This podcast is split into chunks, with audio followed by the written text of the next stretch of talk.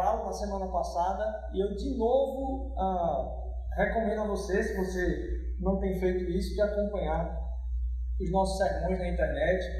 As palavras que são trazidas aqui sempre estão ah, sendo disponibilizadas. Se você tiver o interesse de estar buscando aí ah, procura lá no nosso Facebook, né, no Instagram, ele vai apontar o caminho para você, para onde é que você consegue escutar esses áudios. A semana passada a gente falou sobre uma palavra bem viajada, assim, talvez é, você gaste um tempo maturando, pegando alguma parte, porque ela realmente foi muito expansiva e a gente falou do que é concreto e do que é abstrato. E a gente viu que o que Deus faz em secreto é mais concreto muitas vezes do que aquilo que nos é aparente. O que é eterno é mais concreto daquilo que a gente vê, e aquilo que a gente vê e toca aqui e, e sente, às vezes é mais abstrato do que as coisas de Deus, como o seu amor em toda a sua concretude. E aí eu vou pedir que. Pode passar aqui um, um slide. O, Muitas vezes a gente tem algumas coisas que a gente faz na vida da gente sem perceber. A gente faz algumas coisas que são no automático. A gente vai caminhando e vai fazendo sem nem perceber. E outras coisas a gente pensa muito. O que a gente queria tratar nessa série é a respeito de um relacionamento profundo com Deus, um relacionamento dia a dia com Deus. E eu entendo muito assim que esse tempo que a gente vai começar hoje vai mexer com a forma que a gente se relaciona com Deus, individualmente e enquanto comunidade. Isso vai mexer com alguns processos em como a gente funciona, inclusive, tanto aqui em alguns momentos de culto, como também em momentos do pequeno grupo. A gente vai aos poucos inserindo algumas coisas no nosso, na nossa caminhada, mas eu, eu acredito muito que essa série vai falar muito ao nosso coração muito mesmo, de uma busca cada vez maior por Deus e de um relacionamento que traga cada vez mais o shalom dele, a leveza, a paz no nosso coração. E aí, para isso, eu queria começar lendo com vocês o texto que se encontra lá em João, capítulo 17, versículos 7 e 8. Agora, já tem conhecido que tudo quanto me deste provém de ti, porque lhes dei as palavras que tu me deste e eles as receberam, e têm verdadeiramente conhecido que saí de ti e creram que me enviaste. Jesus Cristo está orando por seus discípulos e por nós, enquanto continuidade dos seus discípulos, nesse capítulo 17, é a oração de Jesus por nós, e já se aproximando do momento de sua entrega. E é interessante que ele diz: ó, Eu já entreguei todas as palavras que tu me deste. Pode passar, mais um. Então, assim, algumas coisas que a gente precisa saber de Deus, a gente vai em busca dele, certo? Ok. Mas no nosso dia a dia, o nosso comunicar com Deus, ele não é tão automático como muitas coisas que a gente faz. Talvez você fica cantando ou pensando coisas ruins a respeito da sua vida enquanto você está lavando o prato, enquanto você está fazendo alguma faxina na casa, enquanto você está fazendo uma tarefa estritamente operacional, você começa a pensar outras coisas automaticamente. E isso vem com uma facilidade enorme. Mas a maioria das coisas que a gente faz, você vai fazer um exercício, para você fazer um trabalho, qualquer coisa, exige pensamento, exige você se esforçar sobre algo. Pode passar mais um. Então a gente vai trabalhando a nossa ansiedade em cima das coisas que a gente faz, deixa de fazer, e na maioria das vezes realmente falta fazer na nossa vida. E a gente começa a pensar sobre as coisas que a gente faz. Mas tem uma coisa que é talvez a mais importante, e aí por isso que a gente quis trazer essa conotação dentro da série, que é uma das coisas mais importantes da nossa vida, que a gente faz sem pensar, que é o ato da respiração. Você está dormindo e você está respirando. Raramente você pega alguém que, poxa, estou segurando muito ar. Talvez deve ter esse tipo de síndrome aí. Algum, algum, algum síndrome psicólogos tem muitos aqui na, na igreja, não vou consultar em público agora aqui não. Mas deve ter alguma coisa que diga assim, a pessoa esquece de respirar, beleza? Mas é muito difícil. Respiração é algo que a gente faz naturalmente. É algo que ocorre no nosso ser sem a gente pensar sobre isso. E é talvez a coisa mais importante que a gente faz enquanto movimento explícito. Tá? Os, os rios de sangue estão correndo pelo meu braço, mas ninguém está vendo. O fato de eu estar respirando aqui é algo visível que eu estou fazendo o tempo inteiro e que eu não preciso parar para pensar sobre isso, mas que me mantém vivo. Se a gente fala que o relacionamento com Deus ele é essencial para o nosso ser, os hábitos e as formas como a gente pratica ou se envolve nesse relacionamento com Deus deveriam acontecer na nossa vida da mesma forma. De uma forma que fosse como respirar para nós, ou algo que é um hábito muito profundo no seu ser. É engraçado porque a respiração, é, eu fui hoje dar uma revisitada em algumas coisas de, de anatomia lá, mas é o processo talvez mais responsável pela produção de energia aquilo que faz mover o que nos dá energia, o que nos dá vontade de seguir adiante, o que nos coloca em movimento, depende da nossa respiração. Aquilo que não só nos deixa vivos, mas que nos traz energia vem da respiração. Tá, as moléculas de sangue vão ser começadas a serem trabalhadas lá na, na medula, ok? Vai ter um bocado de processo aí muito profundo que não tem como a gente falar, ok, mas no fundo essa troca de ares dentro dos nossos pulmões é o que vai fazer com que todas as informações, substâncias e tudo cheguem ao nosso corpo através da corrente sanguínea. E tudo isso controlado automaticamente. Sem que a gente precise fazer um esforço consciente sobre isso. Pode passar. E ao pensar sobre o inspirar e o expirar, ao pensar sobre encher-se de algo e nessa movimentação colocar algo para fora, pensar em algo que vai ser jogado para fora, a gente tentando relacionar isso com o relacionamento com Deus, a gente entende que duas coisas são necessárias nesse relacionamento. Como a inspiração e a inspiração, ouvir a Deus, entender o que Ele está falando, e não só ouvir a Deus, mas obedecer, é essencial para as nossas vidas. No mergulho, a respiração é a coisa talvez mais importante. Mas peraí, Rodrigo, embaixo d'água ninguém respira. Eu estou falando de um mergulho que, que a gente chama de autônomo, um mergulho com a garrafa, com o cilindro, não sei como é que você está acostumado a ouvir. É impressionante que quando você vai descer as primeiras vezes, e aí eu, eu realmente estou muito enferrujado, mas sou apaixonado pelo esporte. Quando você vai descer as primeiras vezes, tem uma coisa que eles colocam em você. Porque as águas normalmente são frias, você usa uma roupa de neoprene e a roupa de neoprene ela flutua automaticamente. Ela tem uma capacidade de flutuação grande é, pra, e é um isolamento térmico. Ela ajuda nessa flutuação. E para isso, para que a gente possa descer, fora o neoprene, quando você coloca um colete de respiração com as mangueiras e tudo, tem algumas coisas que fazem com que o corpo naturalmente suba quando está lá embaixo. E se você já tentou descer numa piscina, você sabe que o seu próprio corpo tende a subir. E é impressionante quando a gente está desesperado, quando a gente não está concentrado em algo, o como nossa respiração descontrola e todo o nosso corpo começa a funcionar de uma maneira que não é contínua, não tem um padrão. Então, quando você vai mergulhar, nos primeiros mergulhos, eles dão uma coisa, que é um cinto de lastro. Na verdade, em todos os mergulhos você usa isso. Quem já mergulhou aqui sabe. Eles dão um cinto de lastro, que é um cinto com barras de chumbo. Para que você compense essa, essa flutuabilidade. E aí, dependendo de como for seu peso, de como for sua postura, vai vir uns pedacinhos de chumbo aí na medida que vai compensar. Então, você quando começa a mergulhar, as pessoas normalmente começam talvez com 5 ou 6 quilos de chumbo ao redor do 5 pezinhos, 6 pezinhos ao redor do 5.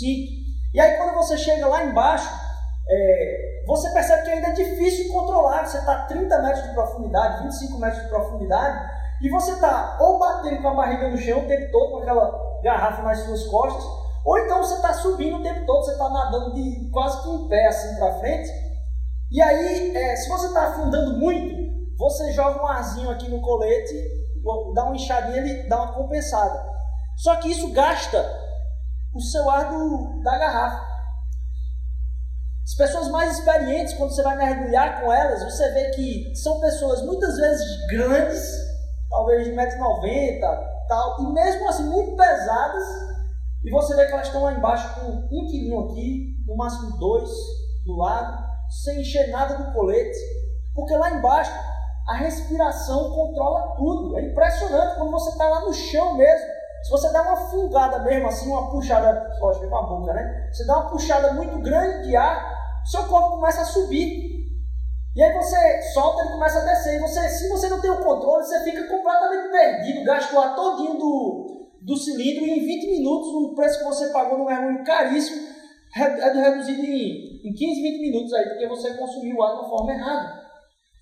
E na caminhada, quando você começa a, caminhar nesse ambiente, você começa a ficar acostumado com esse ambiente, você vai concentrando cada vez mais sua respiração e aquilo vai te mantendo parado, a gente chama lá de trimado. É parar, manter reto ali e você vai aproveitar sem precisar ficar preocupado com tantos aparatos que estão acontecendo.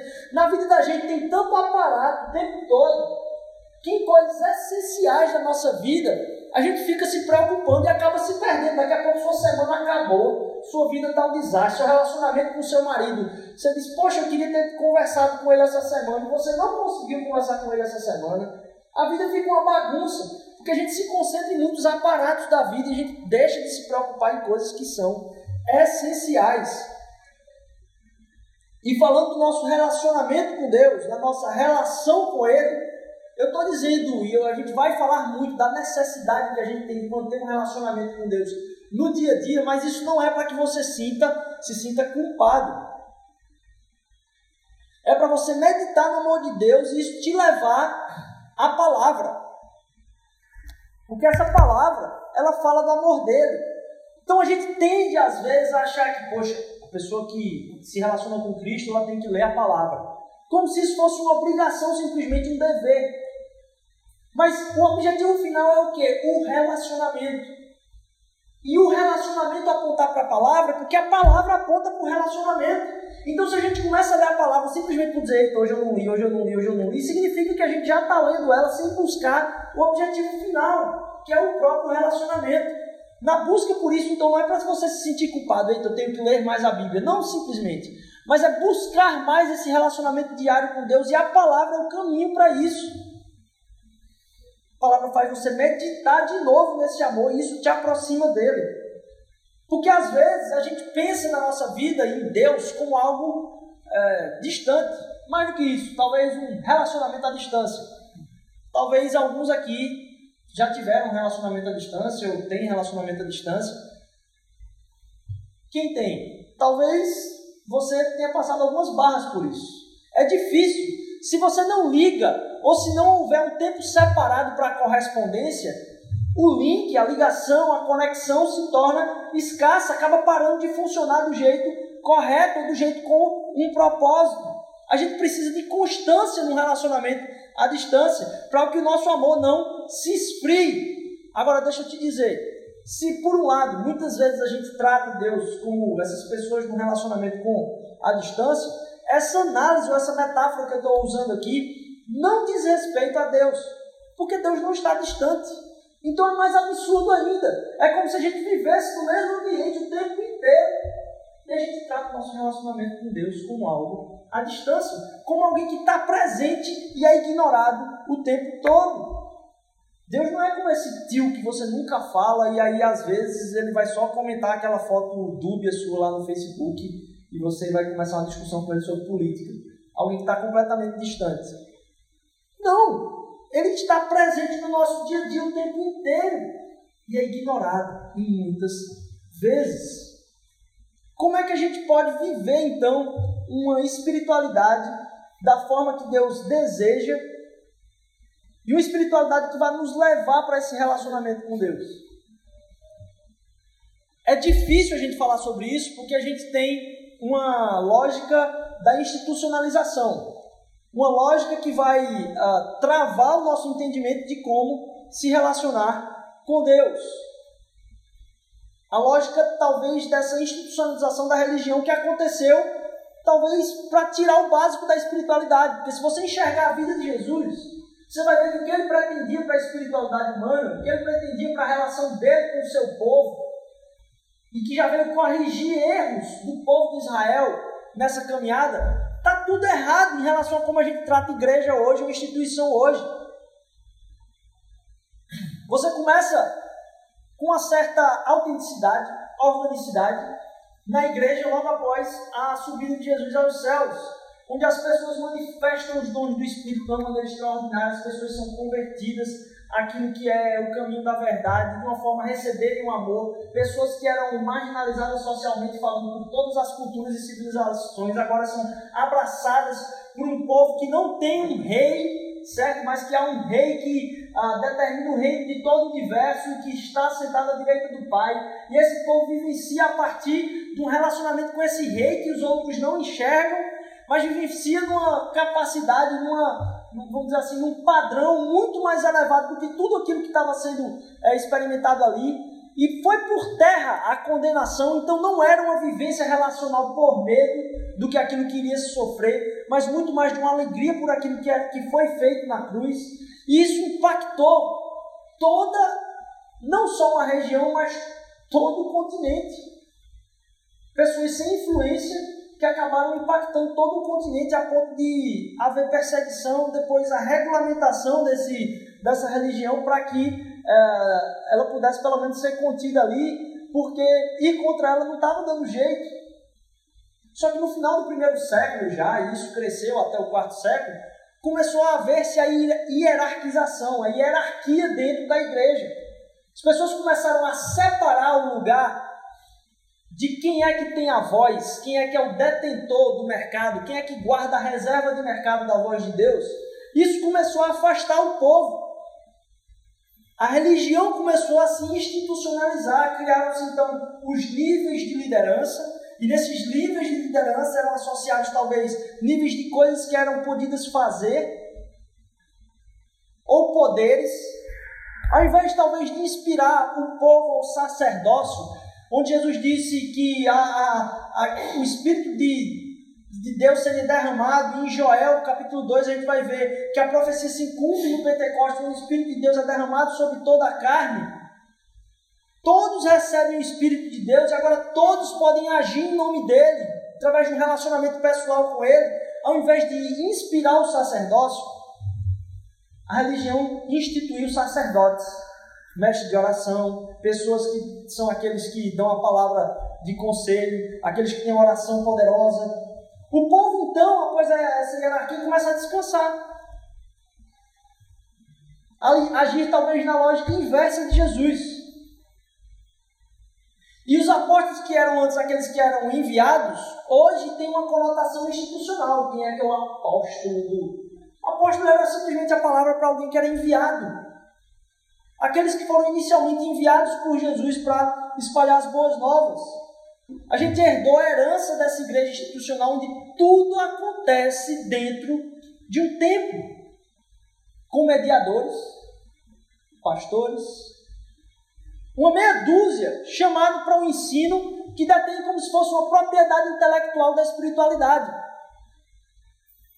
O missionário acaba sendo simplesmente aquele que a gente envia, não há relacionamento pessoal com Deus aos de novo intermediadores, quando entre Deus e o homem só há um mediador, que é Cristo Jesus.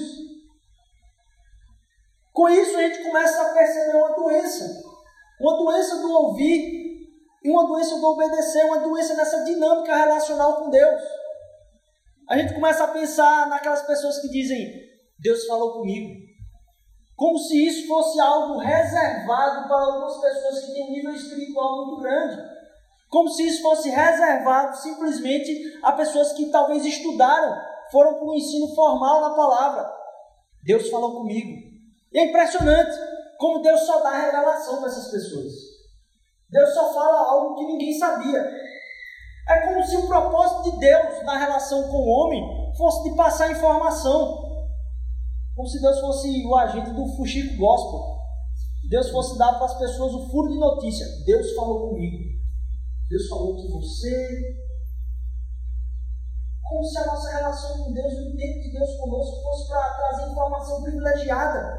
Deus como se fosse da CIA. Ou então na relação com Deus você tivesse que ter aquele, como hoje tem né, nos, nos vídeos do YouTube, spoiler alert. Deus é o maior spoiler. Porque só o que ele faz lá para as pessoas é spoiler. E aí você recebe aquelas profetadas onde a pessoa descobriu e ouviu o que Deus falou e trata essa palavra de revelação para outra pessoa como se isso fosse a maior coisa do mundo.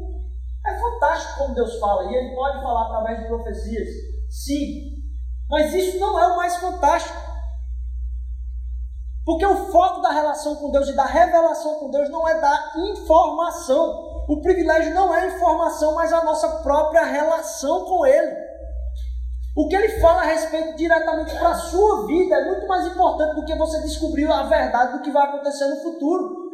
Desse jeito você não está buscando Deus, você está buscando um jornalista com furo de notícia. O mais importante não é o que vai acontecer, mas o Deus que faz todas as coisas virem à tona e acontecerem. A alegria é em Deus, meus irmãos. Por causa dessa institucionalização, quando a gente vem falar do evangelho ser expandido, você vai plantar uma igreja e as igrejas cresceram muito na, no começo do, do primeiro e segundo século. E plantar uma igreja é o quê? Na sua, na sua concepção. A gente está aqui plantando uma igreja, isso é uma igreja em plantação. Estamos no começo de tudo, da nossa história juntos enquanto família. Mas quando a gente vai conversar com as pessoas a respeito de plantar igrejas, elas pensam primeiro em uma coisa: prédio. Plantar a igreja, ir para algum lugar e alugar um prédio para que as pessoas entrem ali. Isso saiu da cabeça de quem? Eu garanto para você, não foi de Deus. Não foi de Jesus.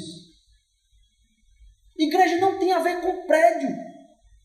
Na verdade, os primeiros cristãos, eles não possuíam o, o acesso direto ao templo. Eles ficavam no pátio se reunindo, mas o foco era nas casas. Porque com o Evangelho, o lugar sagrado deixa de existir. Não só o lugar sagrado deixa de existir, a pessoa sagrada deixa de existir. Não tem mais os sacerdotes, porque todos somos sacerdotes. Não tem templo, porque templo somos nós. Não tem dia sagrado, porque em todos os dias nós estamos em missão. Quantas vezes eu ouvi isso? E a gente transforma, então, com essa pergunta de onde é o seu prédio, onde é que é a igreja, a gente transforma o seguidor de Jesus ele se torna um frequentador do prédio. Ele é descrito como sendo, onde é que você frequenta? Ah, você é crente também, você é cristão? Onde é que você vai? Qual o lugar que você frequenta? As atividades que nos relacionam com a nossa relação com Deus é o prédio que a gente frequenta. Isso não pode ser verdade na nossa vida, tem pouco a ver com o nosso mestre. O Evangelho não é o que a gente frequenta, porque o Espírito é atuante no nosso ser todos os dias. Amém? Não é nossa rotina evangélica, não é nem o fato disso, não é isso aqui como rotina. A gente não pode confundir as consequências do Evangelho, aquilo que é gerado no meu ser pelo Evangelho, com o próprio Evangelho que é Cristo crucificado e ressurreto. Por causa dele, meus pecados foram perdoados. É isso o Evangelho. A consequência da minha meditação nessa palavra da verdade vai transformar o meu ser. Mas não é aquilo que eu faço, é o que ele fez.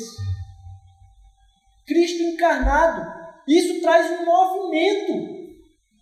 Um movimento que vai mudando a nossa vida. Não fica parado. Pode passar o próximo slide. Como na respiração, e a gente estava vendo ali que acontece o inspirar e expirar, foi o, o jeito que a gente escolheu de nomear essa série. Como na inspiração e na expiração, a relação com Deus consiste de ouvir a Deus e obedecer a Ele. As pessoas precisam ser inspiradas por Deus e expirar o seu amor. Nossa relação com Deus não é para a gente fazer algo, é uma relação tão profunda que o Espírito Santo fala dentro de nós e nos impulsiona a agir em nome do seu amor. Dessa forma, isso é gerado um movimento que pode impactar qualquer lugar onde isso foi encarnado. Onde o evangelho verdadeiro foi encarnado, há poder, porque há poder desse evangelho. O acesso pessoal de cada pessoa. Cada pessoa, direto a Deus. Ocasiona duas coisas. E não é só consolar a sua alma. Porque às vezes isso pode. Não, eu sei. As pessoas falam direto com Deus. Deus alivia meu sofrimento. Deus alivia... Isso tudo bem. Mas você não é parte ativa nessa relação simplesmente. Ou parte passiva nessa relação simplesmente. Aquilo que Deus coloca no seu ser para ser vivenciado. Então Deus considera você parte ativa na vida de outros. Você não chega a Deus simplesmente para Ele fazer algo na sua vida, Ele já considera que você tem todo o suporte, tudo necessário para causar transformações na vida de outros. Porque isso vai ser feito não porque você é capaz, mas porque o Espírito de Deus pode se mover através da sua vida. Ouvir e obedecer. A gente vai falar muito a respeito dessas duas palavras aqui que a gente entende que talvez a espiritualidade foi tão complicada que a gente faz uma parada, quantidade de Bíblia que tem aí para você comprar, Bíblia da mulher, Bíblia do jogador de futebol, Bíblia, Bíblia da mãe, Bíblia tem todas as Bíblias. E aí não lê a Bíblia. A gente vai com livros bonitos, legais que tem a respeito do Evangelho, que são ótimos. O instante estava tão cheio que eu decidi digitalizar o livro, porque não dava mais para aguentar o livro que eu estava comprando. É muito bom a respeito disso os livros. Mas nada substitui as palavras de verdade que Deus pode colocar no nosso coração. E a gente complica tanto a espiritualidade que a gente acha que, poxa, precisa de um curso de teologia para entender esse negócio. Precisa de um, algo mais aprofundado para que você realmente encarne essa palavra. Você talvez precise disso, meu para você dar uma palestra na frente de muita gente. Talvez eu estou falando aqui para vocês, eu preciso pelo menos me maturar para nivelar esse, esse, essa conversa nossa aqui. Mas a intenção de Deus não era produzir pessoas com alta capacidade de pensamento teológico, mas pessoas que encarnavam o relacionamento direto com Ele. Então vou dizer para você, meu amigo, tem muita gente aí, olha a igreja para dar e vender, de sobra. Aí, teólogo, gente formada no seminário o tempo todo. Deus não está preocupado com a formação teológica das pessoas, o tanto quanto ele está preocupado com aquela pessoa simplesinha, que mal entende muita coisa aqui, mas numa busca direta por Deus, Deus fala profundamente ao ser daquela pessoa e ela coloca em prática aquilo e acaba abençoando a vida de outros. No fim das contas, eu tenho certeza, vai ter muita gente que toca aí na cátedra, com o queixo no chão, e muita gente sem instrução nenhuma, dando aula do que é vivenciar uma espiritualidade profunda. Porque Deus não habita nas cátedras. Deus não habita naquilo que é simplesmente as posições de reconhecimento teológico. Deus habita em pessoas simples, comuns, com seus pecados, com seus maiores pecados. E a gente corre isso dizer, habita em pessoas comuns que não pecam tanto. Não todos nós somos pecadores. E ao nos disponibilizarmos para Deus, Deus tende a derramar em nós o seu Espírito de uma forma tão poderosa que a gente começa a ver o Senhor agir no dia a dia, quando a gente busca ouvir a Ele e obedecer. Ouvir talvez seja algo mais fácil. Ouvir seja algo que tenha mais facilidade para a gente, né? Porque você diz, poxa, essa palavra que hoje esse versículo falou muito comigo. Que negócio interessante. E eu queria trazer para a gente meditar o como essas duas palavras a gente vai repetir ela várias vezes, certo? Ouvir e obedecer, ouvir e obedecer. Porque maturando muito, e essa série tem sido pensada não de agora, ano passado já estávamos tentando imaginar como é que a gente usaria alguns desses termos para traduzir o que é algo que, poxa, a gente precisa se empenhar nisso, para poder desfrutar em paz de um relacionamento profundo com Deus. E pensando nessa espiritualidade, como o nosso relacionamento com Deus diário precisa existir, talvez você diga, não, tenho que ler a Bíblia toda no ano. A nossa compreensão é de que a disposição de coração aberto para ouvir o que Deus está falando conosco, e toda vez que a gente abre esse livro da verdade, ele é capaz de fazer isso, ela é mais importante. E a gente escolheu esses dois, essa relação com a respiração e o entendimento de ouvir a Deus e obedecer à sua vontade como um movimento também natural do relacionamento com Deus, que se levado a cabo e a sério por comunidades, podem mudar a vida não só das pessoas da comunidade, mas de todo o seu redor.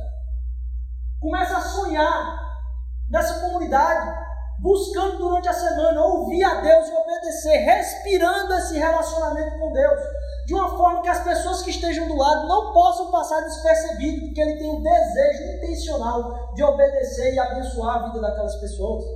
Durante esses dias a gente vai estudar cada parte desse processo, dessa respiração em Deus, e a gente pode associar uma pergunta importante nesse ouvir: o que é que Deus falou comigo? O que é que Deus falou comigo? O que é que Deus está falando comigo hoje? O que Ele fala conosco o tempo inteiro? O que é está chamando sua atenção? Várias vezes você vai na palavra, você está perguntando alguma coisa a Deus e alguma coisa no seu dia acontece e diz, nossa senhora, é muita coincidência, né? Para ser verdade, é coincidência. É muita coincidência. Vou citar uma. Não vou nem colocar meu exemplo aqui, talvez mais para frente coloque. Recentemente Deus tem falado de várias formas muito contundentes. É, mas estava ouvindo ontem uma pessoa que estava procurando apartamento e queria servir mais a comunidade onde ela se faz presente. Mas ela estava deixando de lado assim, e aí, é, porque era difícil se mudar onde ela estava para vir para um, um, bairro novo, que é onde ela tem o seu trabalho, onde ela serve ministerialmente. E aí, uma das pessoas que era aluna dela soube dessa história numa das aulas e ela disse fica muito distante de aumentar a carga horária. E essa senhora decidiu procurar apartamento para essa pessoa. E, mas assim, ela disse, tá, beleza, mas eu hoje não tenho condição de, de pagar nada. E aí ela começou a procurar aqui em Boa Viagem mesmo, e a gente sabe que, lógico, tem uma variação pequena hoje no Recife de, de preço de apartamento, mas normalmente é, em Boa Viagem os preços são um pouco mais altos, um pouco mais altos. E aí essa, essa mulher foi numa, numa imobiliária e chegando lá na imobiliária, ela encontrou, isso sem avisar a pessoa, certo? Ela encontrou lá na imobiliária, falou com a secretária, na hora, alguém passou, e esse alguém era o dono, acho, da imobiliária. E ele olhou para a secretária e disse assim, olha, o preço que essa senhora pedir, você pode fazer. O preço que ela pedir, você faz. É uma pessoa conhecida minha, essa pessoa que teve essa história que eu estou contando. E eu lembro que na hora a conversa na mesa era sobre ah, o como a gente se esquece do nome das pessoas, né? Às vezes você se esquece, você diz, opa, cara, tudo bom, velho? E aí, meu irmão? É, os, os cristãos, os cristãos têm a palavra, né? Ô, irmão, como é que vai? Você não sabe o que falar naquele momento, é angustiante. Mas esse rapaz passou e disse, olá, tudo bom? Cumprimentou ela e disse, olha, o preço que essa senhora pedir pode fazer.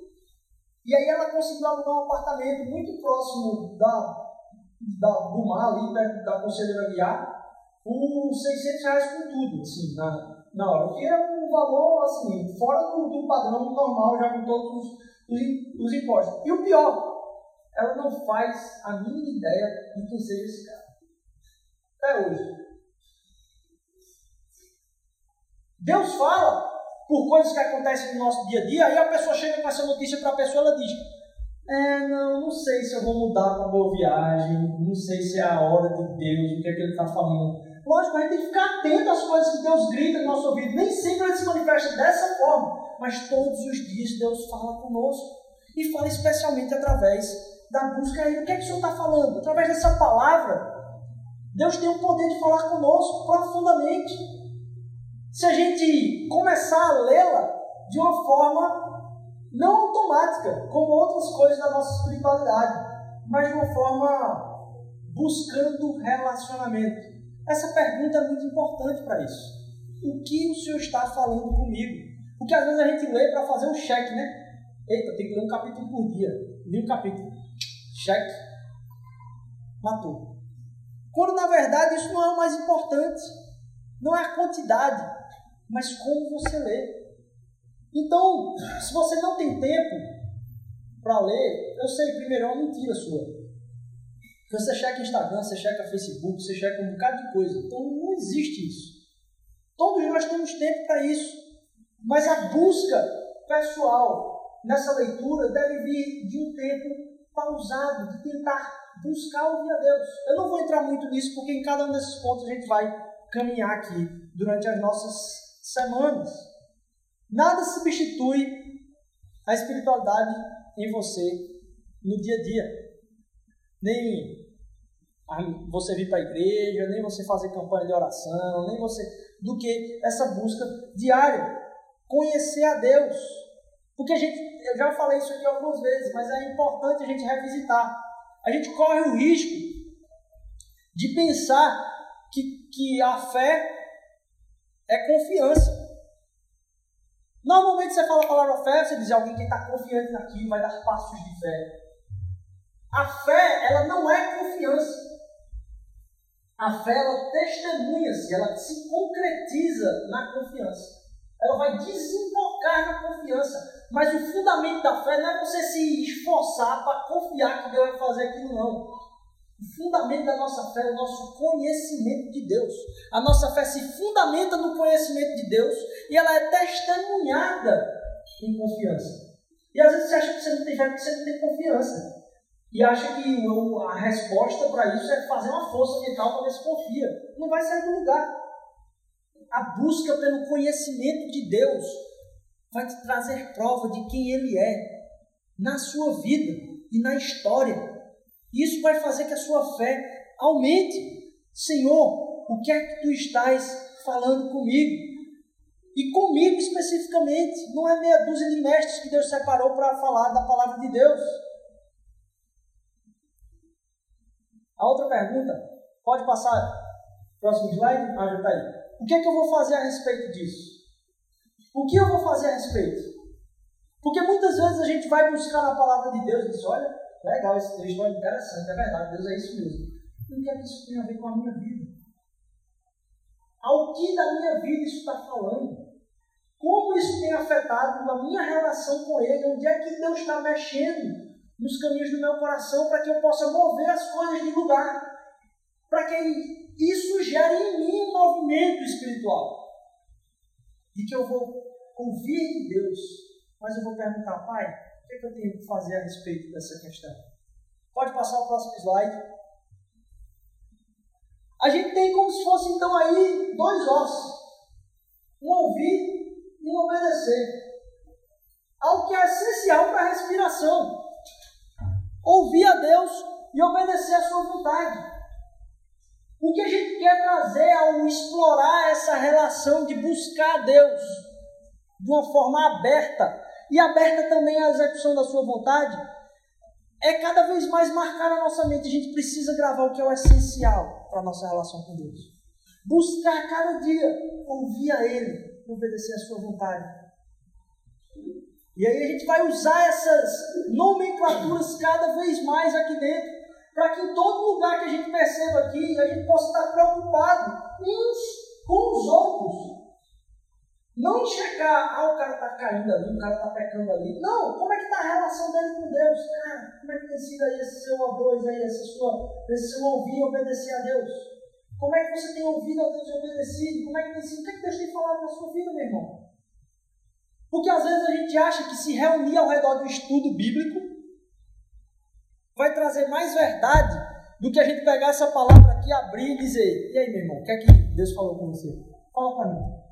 Aí você começa a entender que Deus está falando a você a respeito de coisas que você precisa mudar dentro da sua casa. Algum móvel lá dentro de você que você precisa mexer de lugar. E quando você dá testemunho dessa mudança que Deus está pedindo para você fazer, dizer, poxa, eu ouvi Deus, eu acho que eu estou sendo muito egoísta. Eu estou sendo muito egoísta porque quando acontecem coisas desse, desse jeito, eu tenho a tendência de fazer dessa forma. Isso em grupo começar a estimular uns aos outros a entender o que, é que Deus está falando comigo também. E aí você vê o Espírito de Deus se colocar em movimento através do seu povo. Porque é uma dinâmica que é simples, que é a dinâmica principal da relação que Jesus Cristo veio trazer para nós. A relação nossa com o nosso Pai diretamente. Num movimento quase que natural, como do, do respirar. em ouvir a Deus e perceber o que Ele está falando. Se a nossa comunidade começar a caminhar diante do Pai, ouvindo o que Deus está falando, e desejoso de obedecer, nossas vidas serão transformadas, porque a gente vai ter liberdade de compartilhar isso uns com os outros. Ninguém vai ficar medindo, eita, poxa, ele falou daquele negócio. É estranho, né? eu não sabia que ele precisava. Eu tenho uma falha de caráter. Todos nós temos falha de caráter. E a gente começa a perceber uns aos outros como sendo pessoas que estão ouvindo de Deus e precisam se arrepender o tempo inteiro. A busca por esse livro incessantemente conhecer a Deus e fazer a sua vontade. É como se Deus falasse para a gente assim, sabe é, aquele, aquelas, aqueles filmes que tem mostrando um, alguém que descobriu um, um, um, poço de petróleo no, no quintal, e aí a pessoa fica rica, milionário, vem lá e as, as empreiteiras tudo vem para cima do negócio das petrolíferas, vem lá para cá para petróleo. A gente teve isso há pouco tempo aqui no Brasil também, né? Um bocado de gente vendendo coisa aqui. Isso acontece a pessoa descobre um negócio no quintal. É como se no decorrer do tempo, de Jesus até nós, as pessoas foram cercando, fazendo reserva de mercado, dessa reserva espiritual. Meu irmão, passa um lençol freático debaixo de onde você vive, das águas vivas que Jesus Cristo quer dar para mim e para você. Você está sentado num poço de tesouro espiritual, que é a sua relação com Deus. Isso não está reservado a este dia de você vir aqui ouvir a palavra de Deus. Esse tempo e o mestrado, o ensino, ele é para nos equipar a viver no mundo e não simplesmente para nos consolar, a encher de inspiração a nossa vida de saber Deus já lhe perdoou, meu irmão. Faça uso dessa reserva espiritual de alegria de vivenciar nele. Entenda isso, peça perdão a Deus por saber o tamanho desse sacrifício por você, porque eu e você sabemos como nós somos pecadores.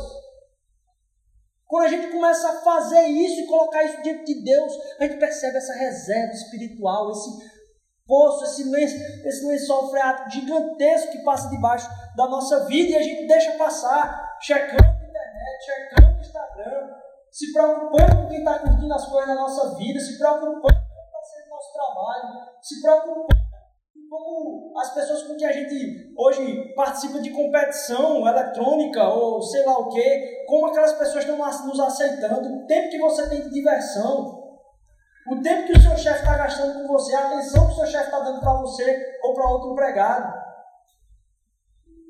o lucro que você está tendo na sua empresa. Você perde o tempo todo nisso e passa uma reserva embaixo da sua vida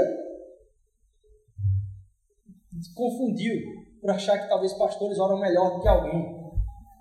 Acesso à presença de Deus diferenciado. Mentira do diabo. Nós, líderes, acabamos alimentando essa mentira ridícula. Qualquer um que quiser liderar a igreja de Jesus, eu não estou falando aqui de pastores, estou falando de pessoas que querem ministrar a palavra do Espírito na vida de outras pessoas, no dia a dia, de casa em casa. Elas precisam olhar para o outro e entender essa verdade de que todos têm a unção do Espírito. Como João Batista, olhar para o outro e nessa ministração do Espírito cercar-se da verdade. Importa que ele cresça no amor de Deus e eu diminua perante o Pai. E não essa busca por poder religioso, que a gente vê aí, cada um impostando a voz diferente, por achar que isso vai fazer diferença espiritualmente falando.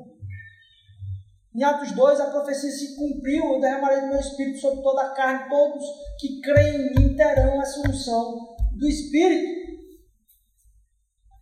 E a gente viveu num país por muito tempo, desde a colonização, com um cristianismo que é atrelado a símbolos simplesmente, e que negaram ao povo a principal virtude de fonte de vida, que é essa palavra que você tem acesso, meu irmão.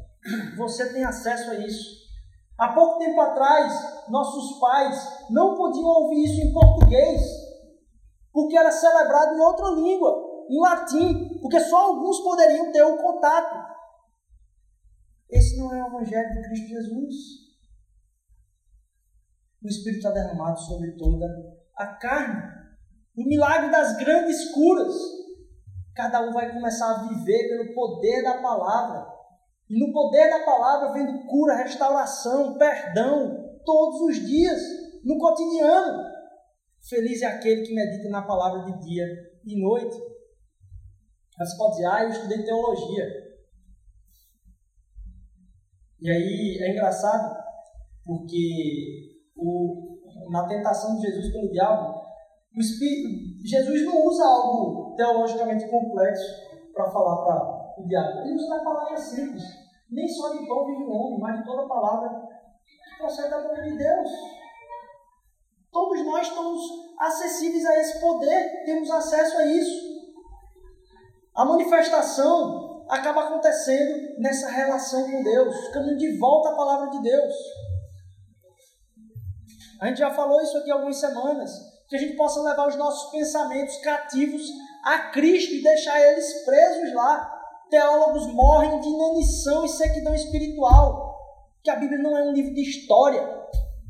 Andar com Deus, ver milagre nas pequenas coisas, poder, poder, cura, libertação, saber, misericórdia de Deus sobre a nossa vida, de madrugada, de manhã, de tarde, à noite, num relacionamento que todos nós podemos desfrutar. Queria passar o próximo slide aí, que vocês lessem comigo. Pode passar mais um. Deixa eu ver se está. Não, volta. Colossenses capítulo 2, ou capítulo 4, versículos de 2 a 6. Dediquem-se. E eu vou pedir que você faça um exercício comigo. Olha para isso aí. Que é que Deus mais fala com você quando você está lendo essa palavra? A gente começar a meditar nas coisas de uma forma que vá mexendo com qual é a expectativa quando eu me deparo com o livro. Não é de cumprir uma atividade religiosa, mas de uma continuidade de uma relação com Deus. Pode ser que Deus não fale com você profundamente, como você, poxa, fui muito claro. Mas o que é que chamou sua atenção? Guarda isso no teu coração e vai pedindo a Deus que vai incrementando essa fala no dia a dia. Não deixe de entender o que é que Deus está chamando a atenção no seu coração. Dediquem-se à oração, estejam alertas e sejam agradecidos. Ao mesmo tempo, orem também por nós, para que Deus abra uma porta para a nossa mensagem, a fim de que possamos proclamar o mistério de Cristo, pelo qual estou preso. Orem para que eu possa manifestá-lo abertamente, como me cumpre fazê-lo Sejam sábios no procedimento para com os de fora. Aproveitem ao máximo todas as oportunidades. O seu falar seja sempre agradável e temperado com sal, para que saibam como responder a cada um. É engraçado que aqui no meio, e aí talvez Deus falou alguma coisa com você, o Senhor chamou uma atenção sua aí. Mas aqui no meio diz o seguinte: ore para que eu possa manifestá-lo abertamente, como me cumpre fazê-lo aproveitando aqui embaixo ao máximo todas as oportunidades, que cada oportunidade seja algo de manifestar os mistérios de Deus, de algo que Ele tem falado comigo o tempo todo. Que eu não só possa ouvir a Deus e obedecê-lo, mas um fator muito importante, que eu possa compartilhar isso com outros. Então, o que eu queria apresentar para vocês é, é algo que a gente vai tentar reforçar com mais profundidade nos próximos dias em cada fase dessa. Mas que a gente vai buscar também mudar algumas estratégias, estudos, a forma como a gente faz pequeno grupo, tudo, para que a gente possa vivenciar isso que é simples, como a respiração, de uma espiritualidade profunda, mais leve, pode passar. É... As duas perguntas falam de um tempo específico na caminhada que a gente pode se perguntar a Deus. Contato com a sua palavra, o que, que Deus está falando comigo? E o que é que eu vou fazer a respeito? Ouvir e obedecer. No tempo com Deus, perguntar a Ele o que Deus falou comigo e o que é que eu vou fazer a respeito disso. Pode passar. Então, o que é que Deus falou comigo? E eu vou repassar isso aqui, certo? Essa brincadeira que a gente vai ver muitas vezes. E aí, então, não se preocupe hoje se você não guardar tudo. A gente vai disponibilizar algumas dessas coisas em formato é, digital ou físico, mas também a gente vai revisitar. Porque eu sei que demora um pouquinho a digerir algumas dessas coisas. Então, ao entrar em contato com Deus, no meu dia a dia, na minha caminhada, eu começo a ouvir ele, perguntar o que, que Deus está falando comigo. Mas não só isso, eu começo a buscar quem eu posso compartilhar isso que Deus está falando comigo. E dizer de algumas coisas profundas. A gente acha que evangelizar as pessoas é falar com elas sobre como Deus é grande, sobre como Deus é poderoso, sobre como Deus. E muitas vezes evangelizar as pessoas é dizer algo que Deus falou como falha do seu caráter. Você dizer, rapaz, eu tenho sido muito egoísta com o meu esposo ou minha esposa. Briguei com ele por besteira, briguei com ela por besteira. E rapaz, quando eu parei na frente do espelho e comecei a pensar e conversar com Deus, eu disse, nossa, quantas vezes eu faço dessa e dessa forma? E quando você começa a compartilhar os seus pecados, você começa a compartilhar aquilo que Deus falou para você, talvez cause mais empatia e, e, e talvez dúvidas ou interesses na outra pessoa, do que se você ficar indo pragueando aí o quanto você é o maior passo de Deus ouvir e compartilhar. E aí você decide, poxa, o que, é que eu vou fazer a respeito, Senhor? E aí você começa a obedecer a Deus, colocar em prática aquilo que Ele falou, ou algo que você tomou de decisão a respeito daquilo que Ele falou, mas compartilhando também isso, arranjando parceiros de caminhada, para que a gente possa caminhar juntos nesse, nesse crescimento de maturidade de fé. Pode passar. Que Deus falou comigo. Eu comecei a entender a necessidade de eu mudar algumas coisas confessar, arrepender e produzir esperança, fé, ao entender que Ele quer me fazer mudar. Confessa, mas crescer em maturidade e fé nessa caminhada de respiração. Aí, espiritual. Pode passar. E agora, realmente, se você não conseguir pescar tudo, não tem problema, a gente vai revisitar isso aqui. Eu já falei isso algumas vezes em alguns eventos específicos da, da liderança da igreja, a gente já passou isso com a liderança da igreja no começo do ano, a gente já conversou algumas coisas a respeito disso. Mas como é que a gente pode distinguir sábios e estúpidos? A diferença não está somente em ouvir. Eu vou me aprofundar mais para frente nisso, não hoje, mas aí pode passar. A gente tem aqui, se a gente fosse imaginar, o quanto uma pessoa ouve a Deus, o quanto que ela obedece, o quanto que ela ouve, o quanto que ela age no mundo. Pode passar. Se tem uma pessoa que age muito, ela tem muita informação. Eu diria conhecimento, mas conhecimento talvez não fosse a, a palavra mais adequada. Pessoa que sabe muito, tem muita informação, muito conteúdo. Ela ouve muito daquilo, ela busca nas enciclopédias da Wikipedia, sei lá, ela busca muito, tem muita formação educacional. Ela busca muito de Deus. Mas aí você tem também pessoas que ah, estão só no outro espectro, que elas só buscam muito esse conhecimento. Pode passar? Mas também você tem pessoas que não são muito de buscar novos conhecimentos, aprender coisas novas, mas é, simplesmente pessoas da prática, pessoas de execução. E você tem é, uma relação muito óbvia no mundo, na nossa sociedade. Pode passar. Se puder dar uma ligada nesse ar-condicionado aí, é para que eu estou penando. Aqui, nessas duas coisas é onde o mundo opera. O mundo opera buscando simplesmente pessoas que têm ou muito a agir, pessoas de execução, ou muito pessoas que têm, ah, como é que é, muito conhecimento. Você tem as pessoas que têm muito conhecimento, e normalmente as pessoas que fazem muito trabalham para quem tem muito conhecimento, assim, quem busca muito, muito conhecimento. E você tem pessoas fazendo outsourcing de, de conhecimento em muitas fases. Pode passar.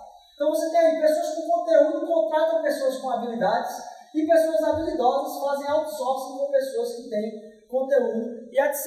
É assim que o nosso mercado de trabalho funciona. Num ou no outro. Pode passar.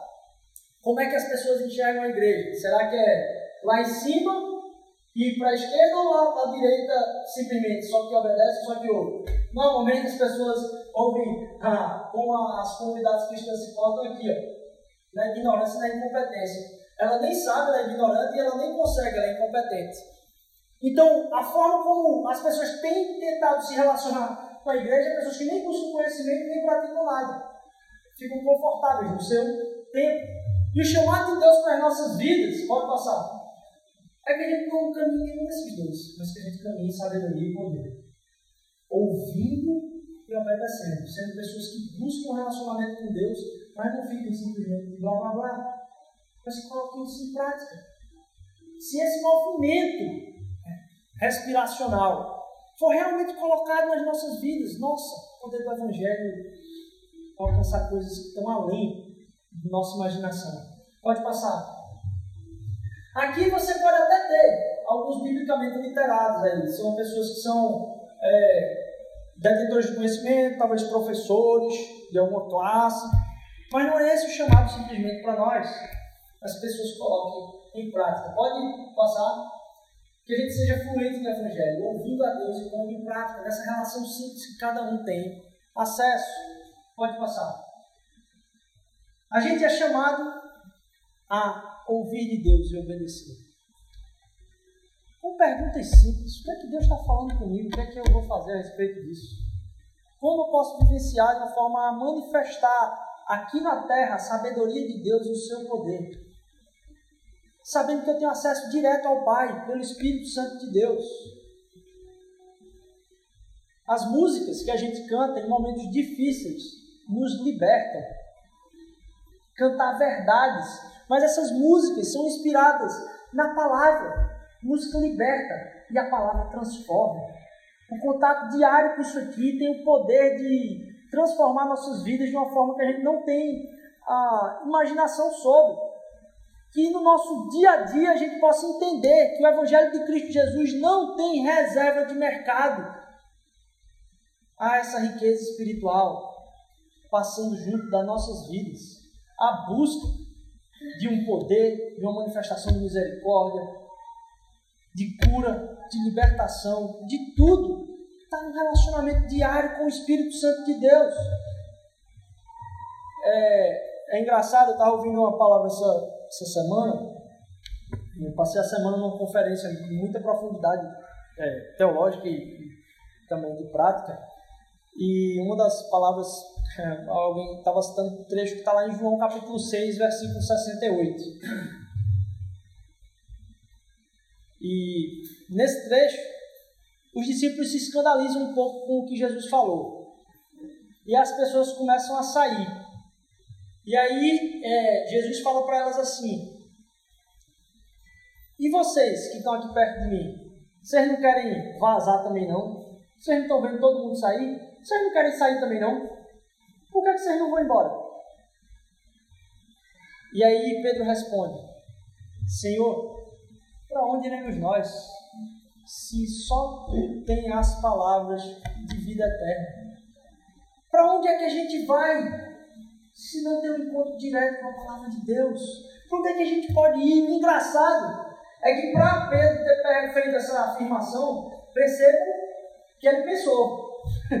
Ele deve umas 500 vezes. Eu disse, para onde é que eu, que eu posso ir? No nosso dia a dia a gente pensa em viver de outras formas, em viver com outros aparatos, em sair daquilo que nos mantém vivos.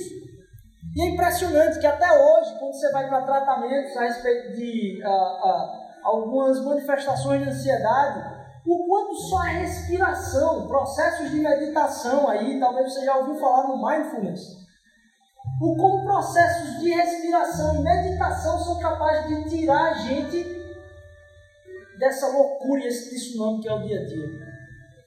Se somente isso que a gente faz com naturalidade, mas não foca nisso, tem um poder tão grande sobre as nossas vidas, imagine se como num processo de respiração a gente tivesse inspirando o ouvir de Deus inspirando o obedecer a Ele.